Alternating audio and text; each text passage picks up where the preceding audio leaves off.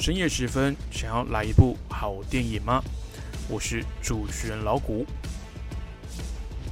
欢迎收听《影视集结号》。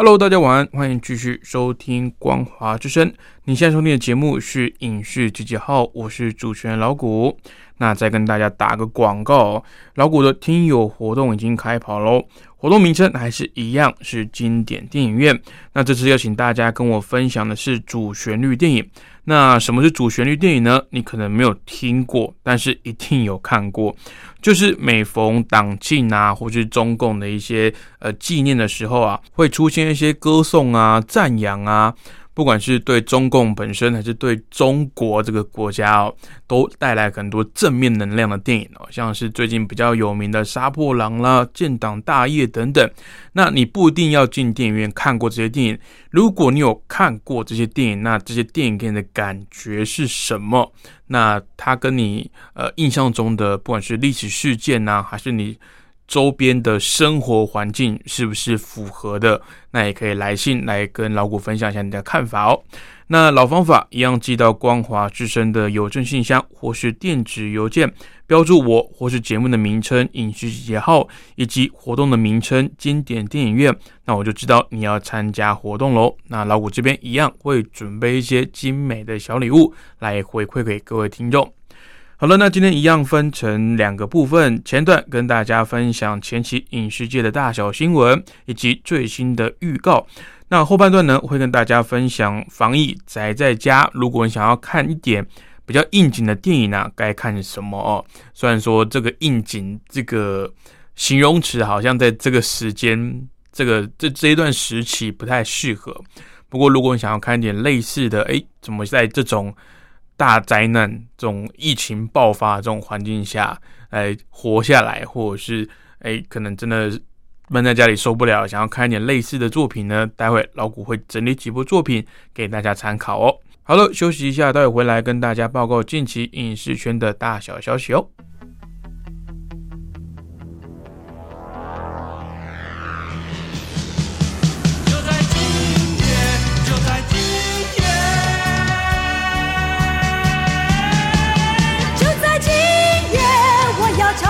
句。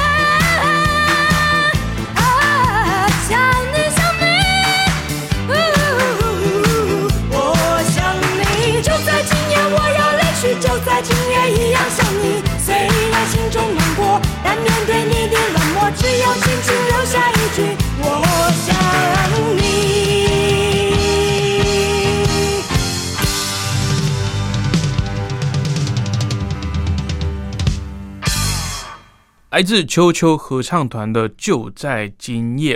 那这首歌当年呢，也是红遍台湾大街小巷，非常非常有名的一首歌曲。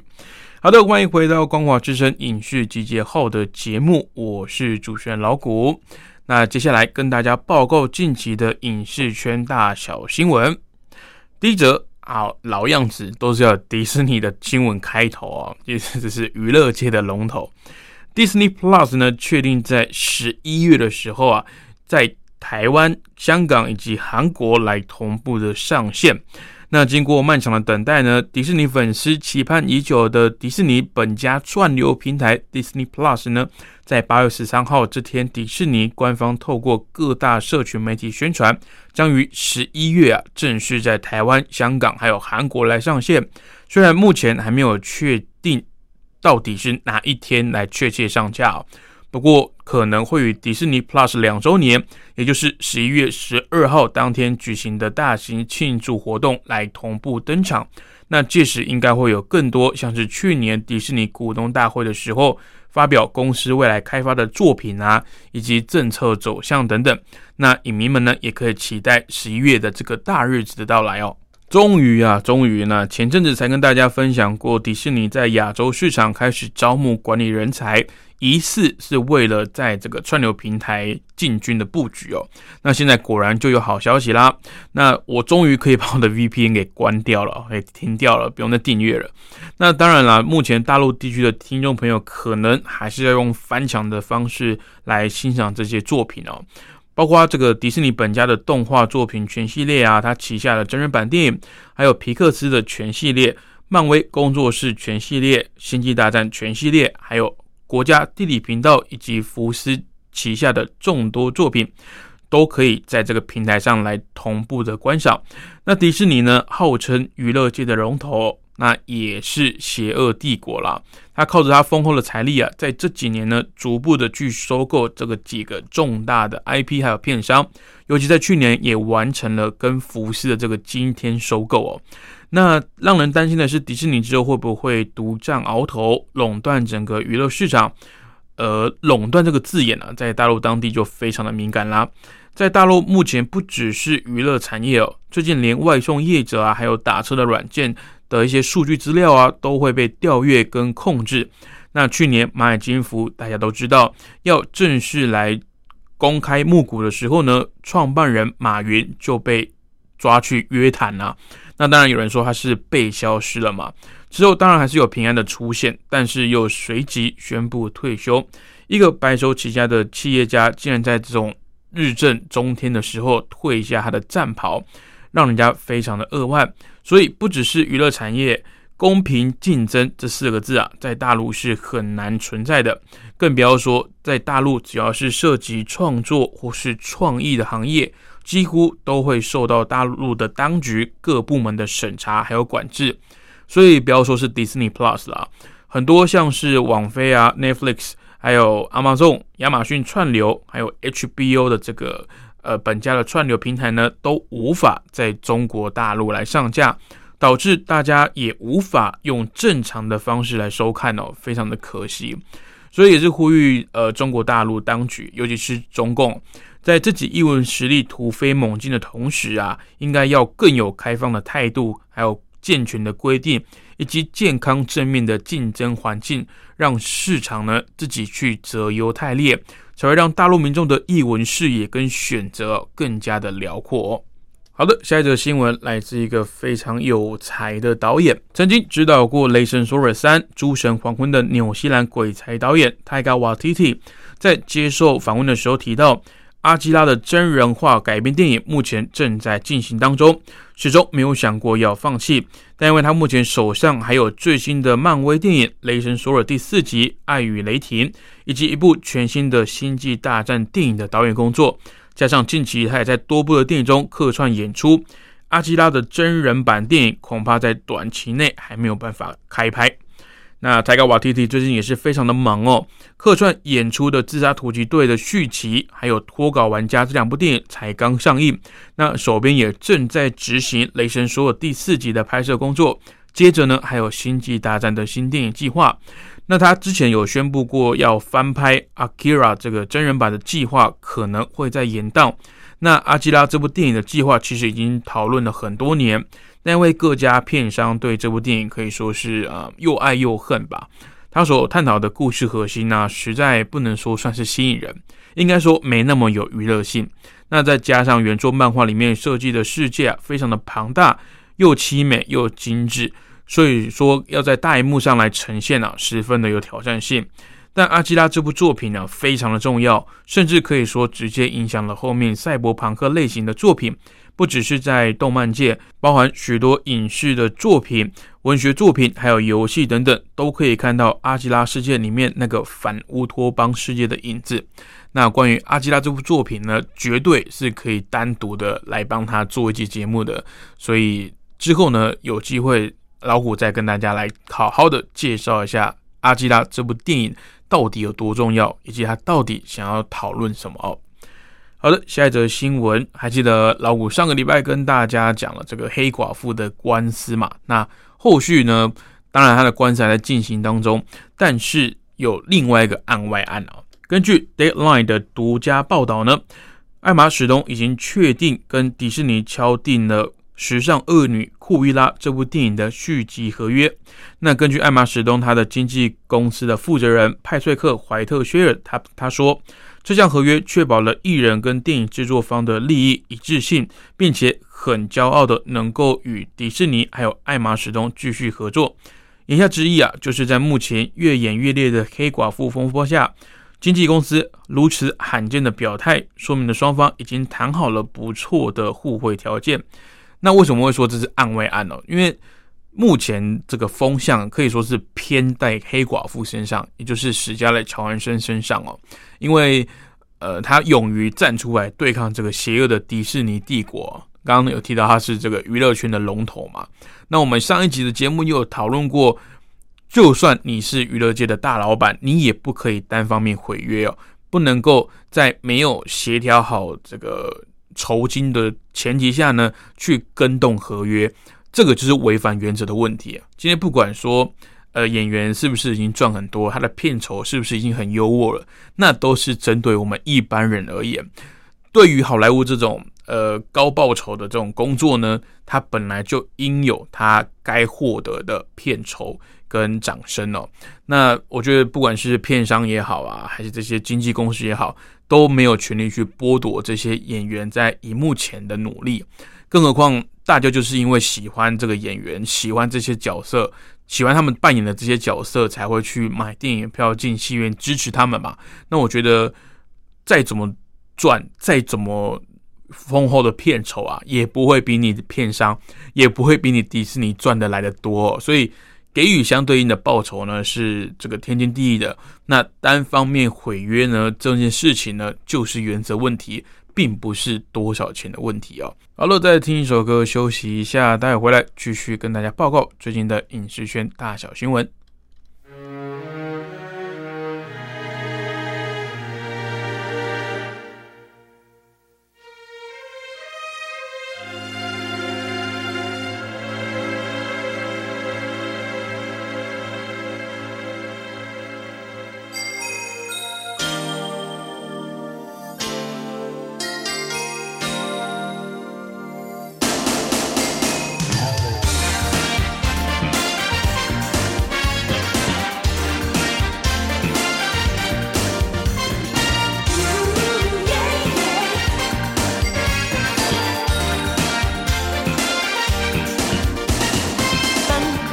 也未央，来往的人多匆忙，我不要太紧张，和别人一模样，但是你对我望，两只眼睛大又亮，我开始失去了主张。风吹的路好长，一颗心晃呀晃，多想找人陪我逛，累了睡在马路上，表面上很倔强，其实内心一团糟，怕自己爱得像太阳。胸中藏着一把火，这种日子不好过。把承诺交给你，把微笑当作信，却怎么也抓不住你。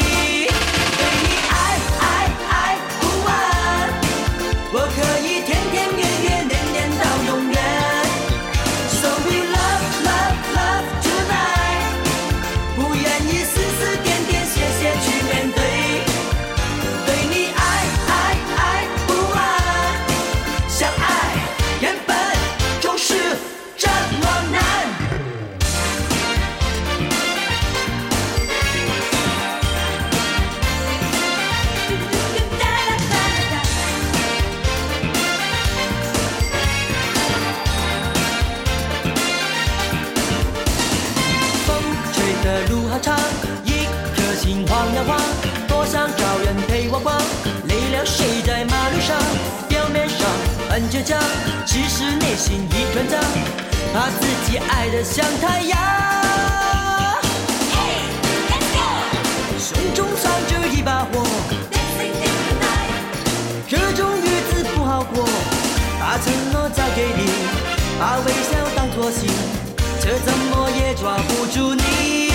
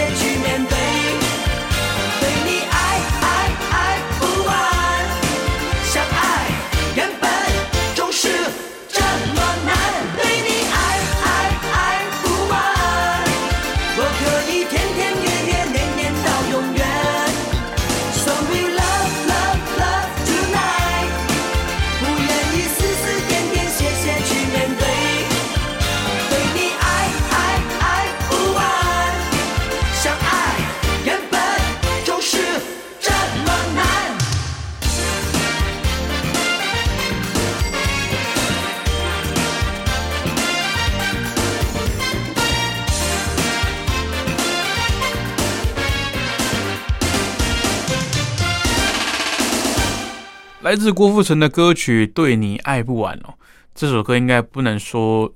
算他的成名曲了，但是绝对是跟他可以绑在一起的哦。只要讲到这个郭富城，一定会应该说很多模仿郭富城的人也是从这首歌的舞蹈跟这个歌曲去呈现的、哦。好的，欢迎回到《光华之声影视集结号》的节目，我是老谷。接下来继续跟大家报告这个礼拜的影视圈大小新闻。那这个礼拜啊，可以说是这个蜘蛛人的一周啊，可以算是蜘蛛周了、听起来好像很恐怖。什么意思呢？因为蜘蛛人无假日的预告片正式的来推出了。那当然啊，大家本来就是伸长了脖子要等的看这一部预告哦。那一上线呢，就超越了《复仇者联盟》第三集跟第四集的记录。漫威呢，又把自己本家的作品推上一个新的高峰哦。他首周呢就以超过三亿五千五百万次的点击率啊，成为史上最高点击率的预告哦。那他的他的社群平台上面呀，也超过了四百五十万则的讨论声量，真的是非常非常的惊人哦。那蜘蛛人呢，当然它里面的预告所呈现出来的内容有非常多的。呃，细节可以值得讨论的，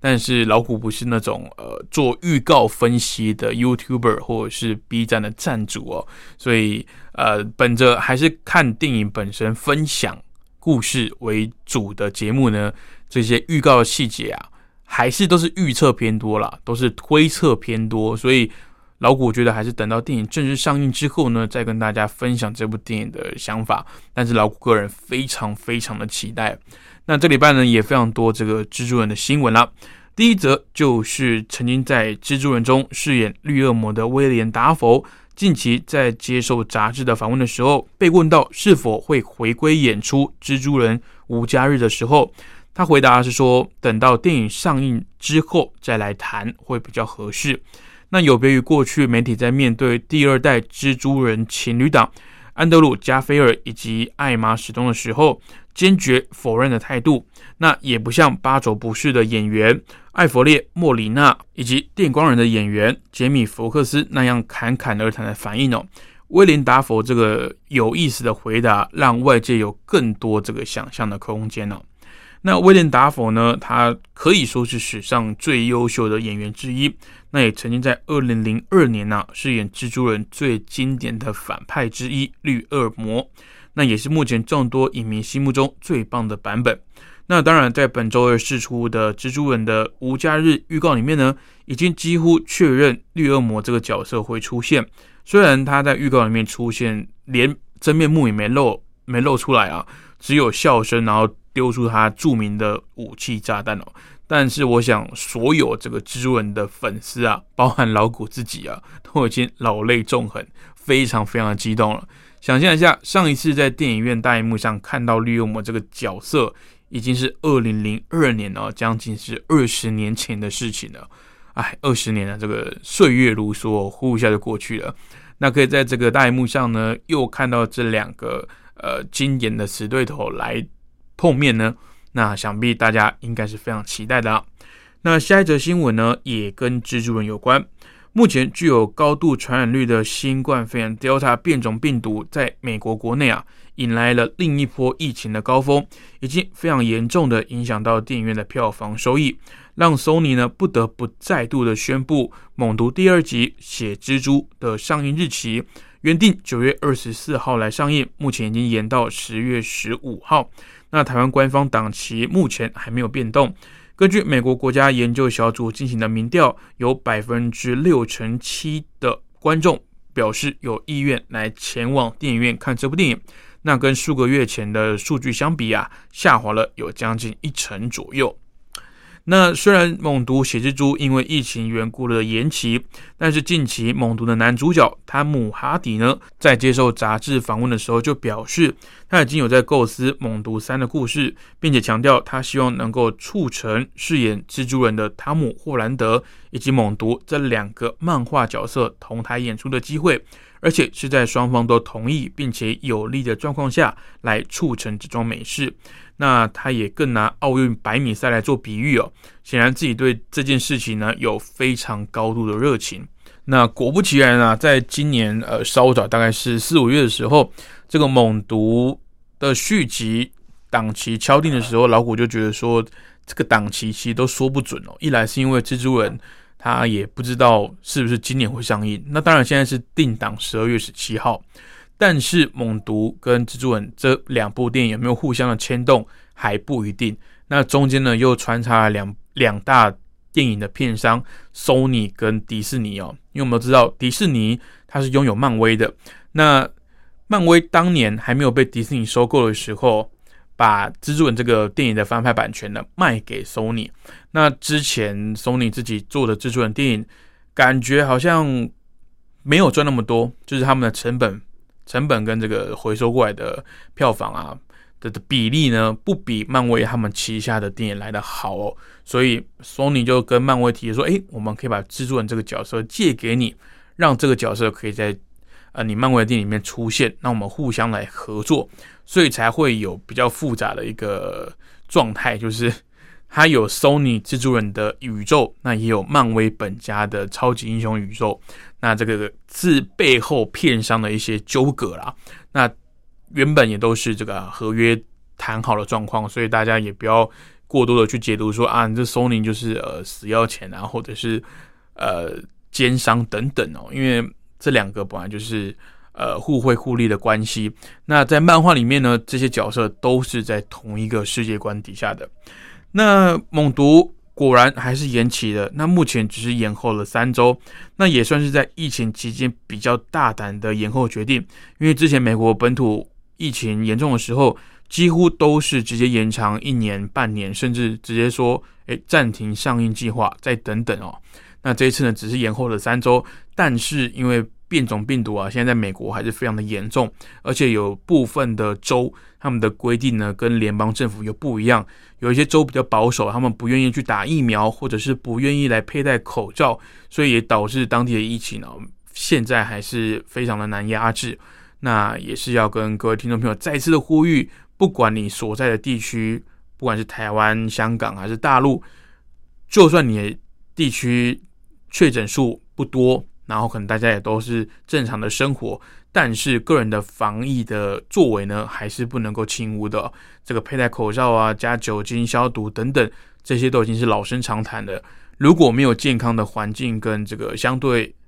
稳定的疫情啊，那这个电影院正常的来收看。来去欣赏这些你喜爱的角色跟电影作品，就可能会要再等等了。那美国呢，目前就这个状态，所以呃，既然西方的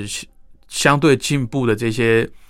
国家呢，都面临到这种状况，那我们东方可能在医疗能量跟疫苗的数量比较没办法匹配的状况下，我们也是要自己注意一下自己的防疫作为了。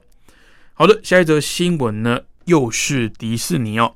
迪士尼并购福斯之后推出的新版《小鬼当家》电影，那预计在今年十一月十二号于 Disney Plus 上面独家来上线。那上个礼拜啊，剧组透过 Disney Plus 的推特公布片名是《Home Sweet Home Alone》。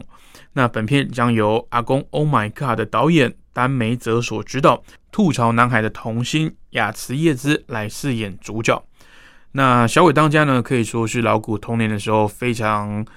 呃喜爱的一部作品哦。因为老谷自己也是独生子，然后也是常常一个人自己在家里面。那小鬼当家呢，他其实不是独生子，他只是说他因为家里很多子女，就他们举家要出去游玩的时候呢，不小心把这个最小的幺子啊，把他留在家里面，然后好死不死呢，这个又有歹徒。盯上了这这个富算富有的人家吧，因为他们家是算蛮大的，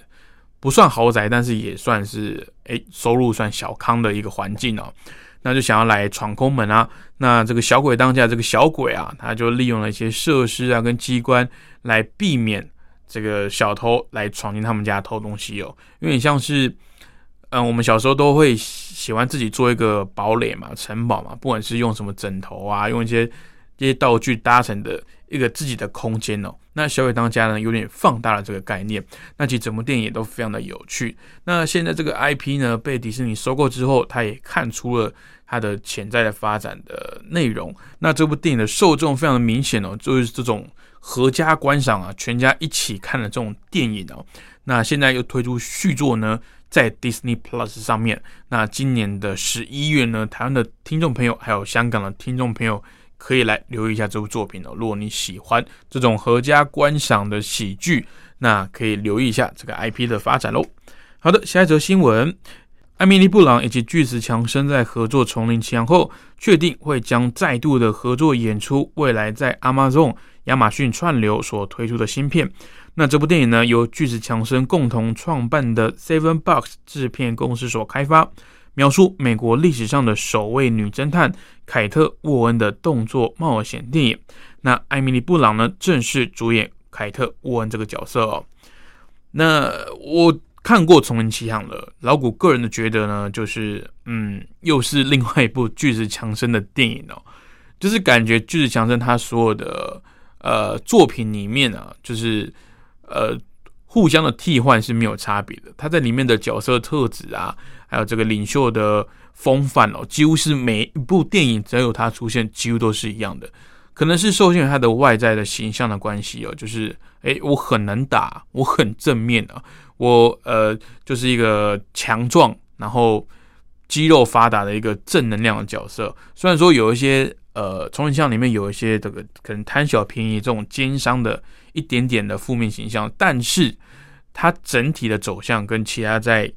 呃，比如说玩命关头啦，或者是。呃，野蛮游戏里面看到的巨子强森的形象是很类似的哦，所以我会说这是另外一部巨子强森的电影。不过反倒是艾米丽艾米丽布朗，她在这个各各个领域的电影作品里面，不管是像《境界》这种惊悚片，或者是呃剧情片，像是呃穿着 Prada 的恶魔，甚至是在这种丛林奇航啊有动作的，呃有严肃的。然后又有搞笑的这个角色呢，他也都拿捏的非常得当，所以我不太担心艾米丽布朗她主演首位女侦探的表现，反而是巨石强森呢，感觉他好像又会变成另外一部电影的巨石强森哦，所以嗯不知道，但是当然喜欢这两位演员的呃合作的人还是非常多。那如果你喜欢他们两位，影星，或是他们合作的这些化学反应，那也可以来来关注一下这部他们新的合作的作品。不过也是独家的，在呃特定的串流平台上面才看得到喽。好的，以上就是最近影视圈的大小新闻，跟大家做个报告。我们休息一下，听一首歌，待会回来跟大家来推荐一下防疫的应景电影喽。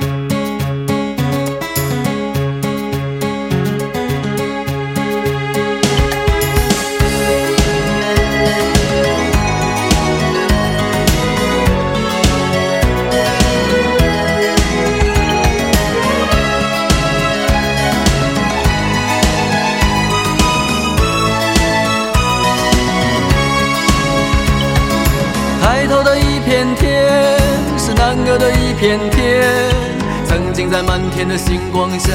做梦的少年，不知道天多高，不知道海多远，却发誓要带着你远走到海角天边。不负责任的誓言，年少轻狂的我，在黑暗中迷失，才发现自己的脆弱。看着你哭红的眼睛，想着远离的家门。满天的星星，请为我点燃希望的灯火。星星点灯，照亮我的家门，让迷失的孩子找到来时的路。星星点灯，照亮我的前程，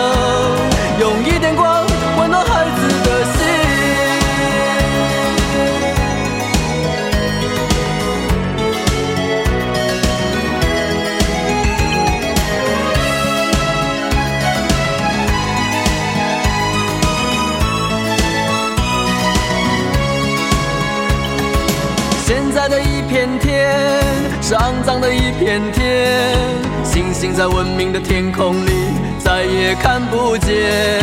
天其实并不高，海其实也不远，人心其实比天高，比海更遥远。学会骗人的谎言，追逐名利的我，在现实中迷失，才发现自己的脆弱。看着你含泪的离去。想着茫茫的前程，远方的星星，请为我点盏希望的灯火。星星点灯，照亮我的家门，让迷失的孩子找到来时的路。星星点灯，照亮我的前程，用一点光，温暖孩子的心。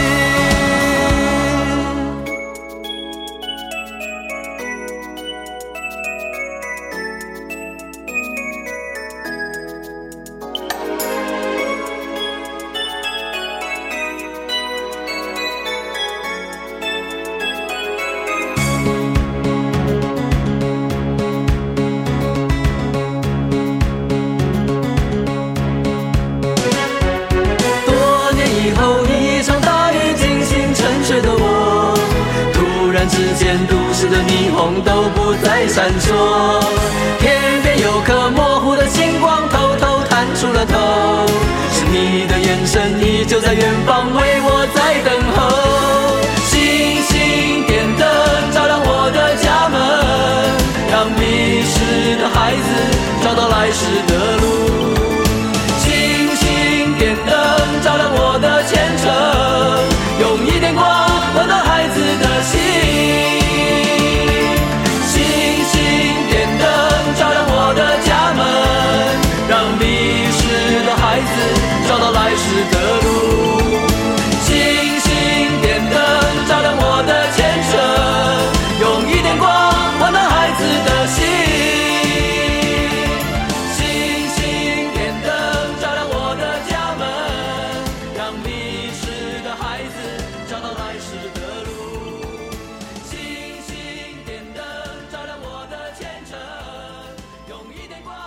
来自政治化的歌曲《星星点灯》。哦，今天老古都是放老歌了啊。好的，那欢迎回到光华之声的影视集结号节目，我是老谷。好，那接下来呢，跟大家来推荐几部防疫的应景电影哦。那最近呢，毫无疑问，疫苗可以算是最近哦的热门关键字啊。那现实世界中呢，我们受困于新冠疫情，那大规模而且快速接种的疫苗，似乎是能够提早回到正常生活的唯一解方哦。而最近的一些呃影剧作品当中呢，其实也不少是这个开发疫苗、对抗病毒的艰辛历程为题材，上演了很多惊心动魄的冒险旅程。那今天要为大家推荐几部经典中的经典。那当然，这个经典这个定义啊，当然是以老古的角度为主哦。那以下呢，会按照这个上映的年份来排序哦。那我们来进入这个防疫疫苗电影的主题哦。第一部呢是《危机总动员》，于一九九五年上映。那原本从题材到故事都不怎么的出奇哦，但因为他主演的演员有达斯汀·霍夫曼、雷尼·罗素、摩根·费里曼以及小古·巴古丁等卡司的加入，而瞬间亮眼了起来。那他的导演呢是大场面的好手沃夫冈·彼得森，把一个科学逻辑上漏洞百出的 B 级故事，硬是拍成兼具惊险场面还有感人情节的末日史诗哦。那在全世界呢，当年也获得了一点九亿美金的票房佳绩。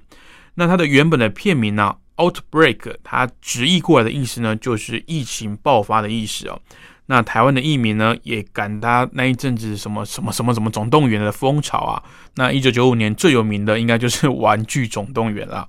那对比这个电影中呢，大咖大牌进出的这个状况啊，好像也蛮贴切的。好，那《危机总动员》呢，它里面讲到的。呃，这个疾病啊，虽然说它没有呃对照性中的哪一种疾病，但其实它就是在讲伊波拉病毒哦，因为它的病患呢都是这种出血性的呃死亡，而且死相真的是非常的凄惨。那它电影里面呢也有说，呃，就是因为呃人性的脆弱啊，还有这个贪小便宜的一些不好的举动呢，导致这个传染的方式啊，传染的速度非常的快，也非常的难以掌握。那其实蛮符合这个现实中的新冠肺炎的这个传播的途径哦，只是说它电影里面设定的致死率相对的没有那么低，因为可能是因为呃要做一点戏剧的张力啊，它的致死率几乎是百分之百哦，几乎只要是染上这种疾病的人，几乎是没办法存活的哦。那现实中呢，伊波拉病毒其实也是高达了呃八成以上的致死率，而且目前呢还是没有药医的。好的，那下一部电影呢，就是比较奇幻一点的风格了，于二零零三年上映的《捕梦网》。那改编自恐怖小说史蒂芬金的同名小说，那它的中文的译名呢，其实当时是翻成《劫梦惊魂》。那叙述市民从小时候就认识的好朋友，在一场突如其来的外星人入侵中，先后的来牺牲。那有望逆转危机的唯一关键，竟然是他们二十五年前出手相助的那名弱智的少年。那小说的原著当然就是秉持的。史蒂芬金大师一贯的路线哦，在这个峰回路转的惊悚情节背后，从附身的主角的外星生命视角，提出对人类精神文明发展至今的种种批判与反思。那对照书中，便是讽刺我们的文明啊，不过就是黄粱一梦，非常的脆弱。导演罗伦斯·卡斯丹主导的剧本呢，前半段大致维持原作的路线，几乎连每句台词都原样照搬。但后半的剧情却大幅度的魔改，外星生命的扩散方式犹如恐怖病毒哦，不起眼的弱智杜迪呢，反而成了杀死这种病毒的终极疫苗。那这部电影呢，尽管在剪辑跟特效上都下足了功夫，但过度偏离原著精神，再加上星光暗淡的卡斯，以六千八百万美金的预算啊，却只有获得七千五百万美金的票房收入。可以说是票房毒药之一哦。不过老谷小时候看这部电影的时候，真的是留下了非常深刻的噩梦哦，因为它的画面真的是蛮惊悚的。那老谷也是等到长大之后呢，才有机会去呃拜读原著的小说。其实它有点有意思的是，外星人入侵地球的方式是用病毒。哦，这种传播的方式啊，而且一开始的这个被传染的，应该说是被寄生啊的这些人类呢，在外表上你是看不出来什么异样的。那跟这种我们现实生活中病毒的这种潜伏期很像哦，因为呃，你可能已经染疫了，但是在呃前几天呢，可能没有感受到，甚至身体上也不会有任何的不适。那这也是病毒呢非常恐怖的地方，因为。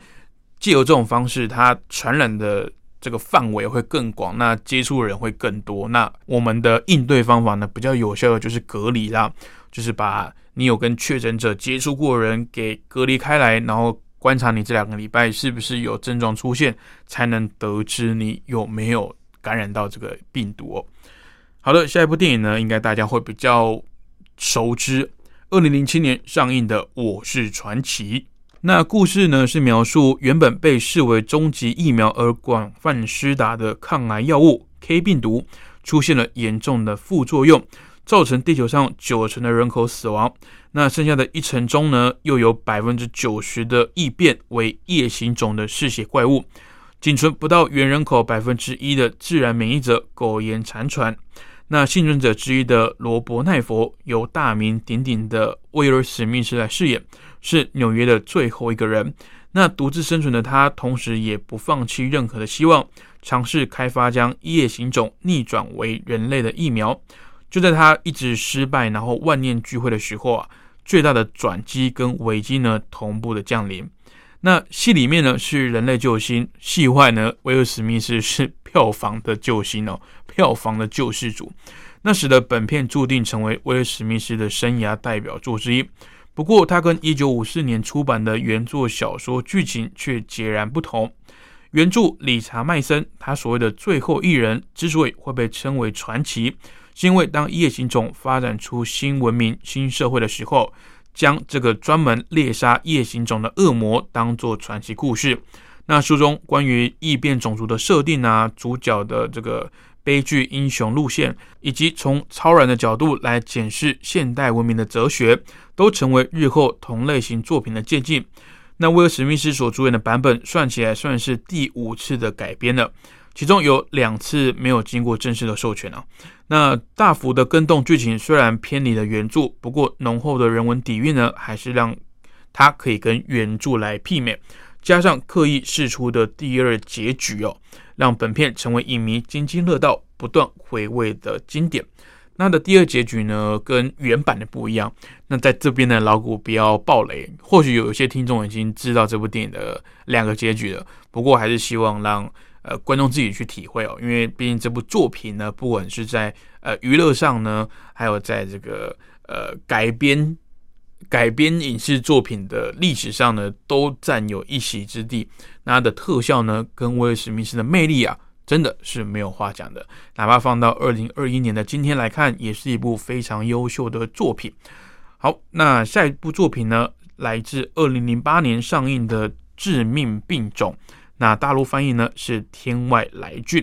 一样是改编自小说，由畅销作家麦克·克莱顿。在一九六九年出版的同名小说，讲述一种未知的病毒附着在人造卫星上。那这个人造卫星坠落在这个偏僻的小镇里面，那这个病毒就迅速的入侵，并且迅速杀死镇上多数的人口，就连前往善后的军方生化部队都束手无策。一群各有专精的科学家临危受命，入住高规格的防疫实验室，必须在七十二小时之内。开发出对抗病毒的疫苗，但病毒的演化模式还有变异的速度，却让这群高科技专家大出意外。那这个原著的作者克莱顿啊，他成为百万册畅销作家之后，也开创了所谓科技惊悚的类型。不仅克莱顿本人呢，之后的作品一再的重复这种危机发生，然后科学家齐聚，然后状况图片，然后科学家牺牲。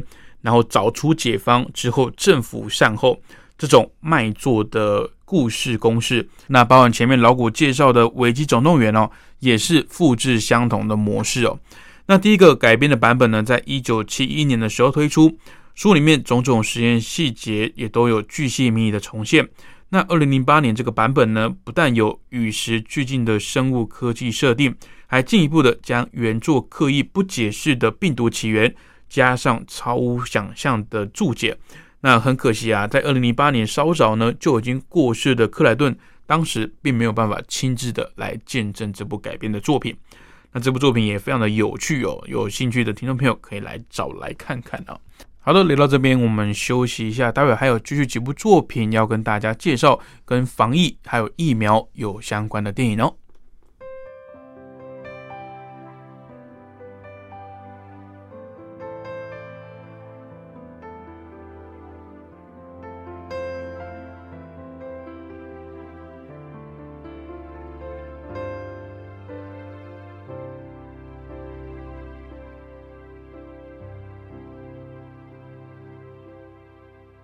时间已做了选择，什么人叫做朋友？偶尔碰头，心情却能一点就通，因为我们曾有过你想类似的生活，太多感受，却非三言。形容，可能有时我们顾虑太多，太多决定需要我们去选择，担心会犯错，难免会受挫，幸好一路上有你哦。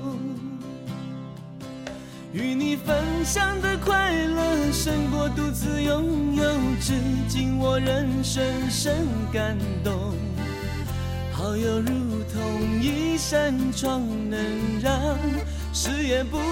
同。与你分享的快乐胜过独自拥有，至今我仍深深感动。有如同。一扇门，让世界开阔。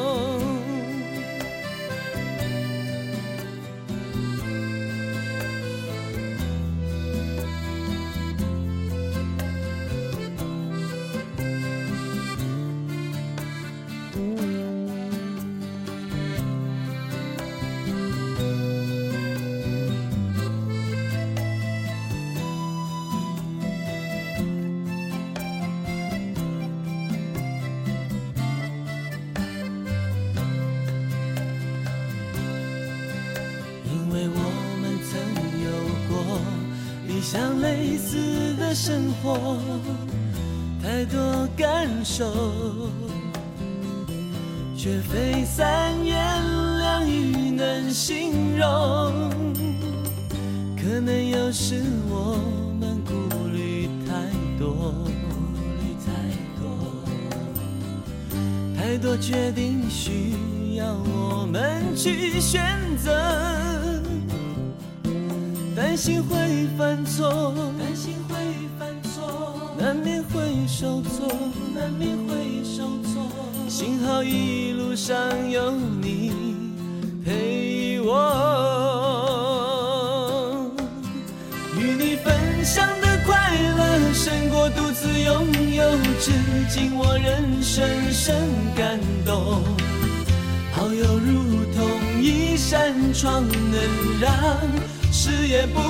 同。与你分享快乐胜过独自拥有，至今我仍深深感动。好友如同一扇门，让世界开阔。与你分享的快乐胜过独自拥有，至今我仍深深感动。好友如同一扇窗，能让视野不同。与你分享的快乐胜过独自拥有，至今我仍深深感动。好友如同一扇门，让世界变开阔。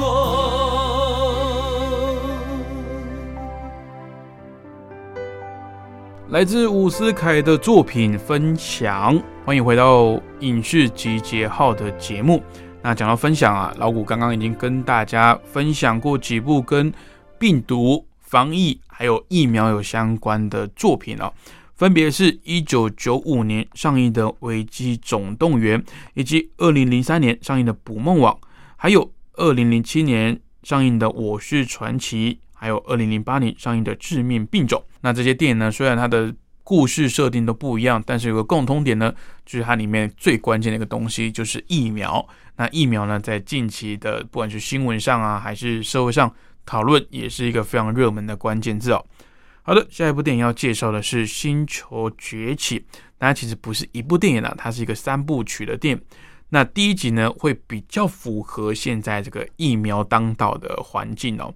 二零零一年上映的《星球崛起》呢，故事起源来自一个受惠于失败的失智症疫苗新星凯撒，因为药物刺激发展出不比人类差的智慧，进而率领同族脱离实验室的囚笼，最终甚至建立起跟人类分庭抗礼的文明体制。那这个故事的基础呢，是法国的作家皮埃尔·布勒在一九六三年所发行的寓言小说《人猿星球》，并且重新整理第一次改编版本，浩劫余生五部曲的故事脉络还有时间线。那原作啊，刻意翻转被近代科学体系奉为圭臬的进化论，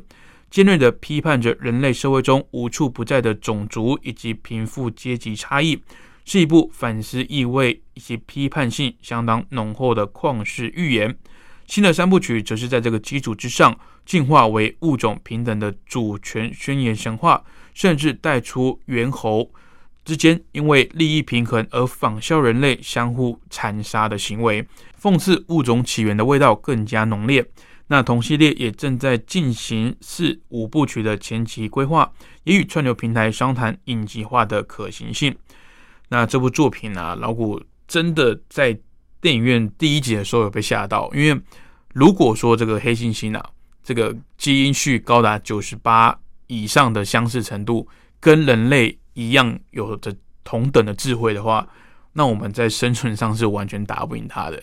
大家要想一下，黑猩猩呢，就是在野外那边跑来跑去的黑猩猩，如果它的智慧能够达到人类的等级的话，那我们不管在体力啊、生存力啊、一些体能上，完全是比不过猩猩的、哦。所以，如果他们的智慧是在我们之上的，那真的有可能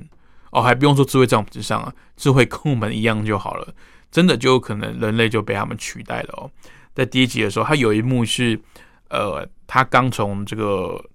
囚那个囚笼里面逃出来，然后回去找以前饲养他的男主角，他就静静的站在那个床尾看男主角跟女主角睡觉，那一幕真的是非常吓人哦，尤其是你能想到星星的动作这么敏捷，然后他又呃体力啊，这个力气啊，又比人类大上许多，我想。人类啊，在发展自己的文明跟呃追求自己的生活的同时啊，也要去尊重其他物种的生存权哦。因为如果滥用这些动物，或者是呃奴役这些动物来让人类更好过的话，那有一天呢，我相信大自然也会做出这个反扑哦。好，那接下来这部电影呢，应该算是最贴近目前时事的一部电影哦。于二零一一年所上映的《全境扩散》，那为什么会说这部电影是最贴近现在时事的呢？因为它就是参照二零零三年流行的 SARS，还有二零零九年所流行的 H1N1 这两次类感染的传染病的全球型大型疫病，创造出一个完全虚构但又非常真实的末日预言。那本片也是众星云集啊，制作的成本呢只有六千万美金。外景遍布了四大洲十多个不同的城市，上映之后获得了超过一亿三千五百万美金的票房，也是非常成功的娱乐性商业片。那故事叙述由葛尼斯·派特洛所饰演的贝斯，刚结束了一段香港的商务旅程，回到美国与孩子还有丈夫团聚。但是丈夫米切尔却认为，原本就已经感到不舒服的贝斯，应该只是还在调整时差而已。但贝斯却快速的发病死亡，并且这位美国本土第一位罹病者成为新形态脑膜炎 MEV1 的牺牲者，而这个 MEV1 也快速的蔓延到全世界。而尽管全境扩散的电影中没有像这种警匪追逐啊、爆炸或是枪战这种充满刺激的剧情元素。但是导演有条有理的告诉我们病毒是如何形成的，如何传染到人类身上，如何扩散到不可挽回的余地。而全境扩散呢，不只是介绍疾病传染踪迹而已，更重要的是，这部电影也不放过人类在这场疾病风暴之中的影响。怀抱着不同心思的人们是如何将一场天灾演变成一场人祸。那也许不是大部分的听众都有念过流行病学。那在这种状况下呢，这部电影几乎是成为了一部千载难逢的流行病学课程。更何况它的内容还牵扯到网络假新闻，以及政府机关上下泾渭分明，但是沟通挚爱难行的政策推行问题。因此，虽然剧中这个病毒啊是完全虚构的。但是因为这个病毒而造成的全球大规模乱象，以及它对社会各阶层还有相关机构所造成的冲击，却让观众呢感觉非常的真实。这不是一部好莱坞主流的商业电影，没有什么英勇的研究员啊、医学博士在结局的时候把疫苗发展出来，或是举着解药说：“哦，成功了，我救了全世界。”没有。但是这部电影的整个剧情呢，非常的紧凑，而且让大家看得有点喘不过气来哦。那事实上呢，是我们对这个新型冠状病毒的了解还是不多。即使是世界卫生组织都花了两天的时间才了解到新冠肺炎造成的影响，在全球层级应该调高到最高的风险。这也让全境扩散呢，在此时更让观众有着与过去截然不同的感受，因为它太真实了。而且又是如此的超现实哦。那在电影里面，故事叙述的是，呃，结局啊，是全球总共有因为两千万人死于这个病毒，那也对整个世界上的社会、各个国家还有经济体呢，都造成了难以磨灭的伤害哦。那讲到这边，有没有觉得鸡皮疙瘩？这个就是在讲我们现在经历过的世界，新冠肺炎这个病毒啊，始终会被人类打败，但是它也造成了非常巨大。而且难以遗忘的这个伤害哦，所以还是老话一句啊，还是要顾好自己。你保护自己就是保护别人。这段时间真的还没有算是疫情完全结束的时候。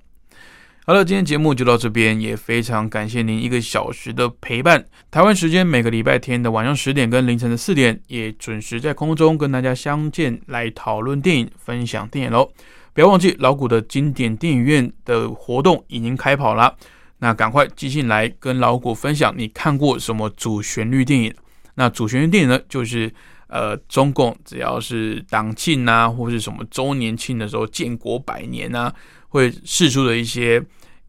歌颂跟赞扬的电影，像是《建党大业》啊，《杀破狼》等等。那你有看过这些电影的，也欢迎来信到光华之声跟老谷分享你的想法哦。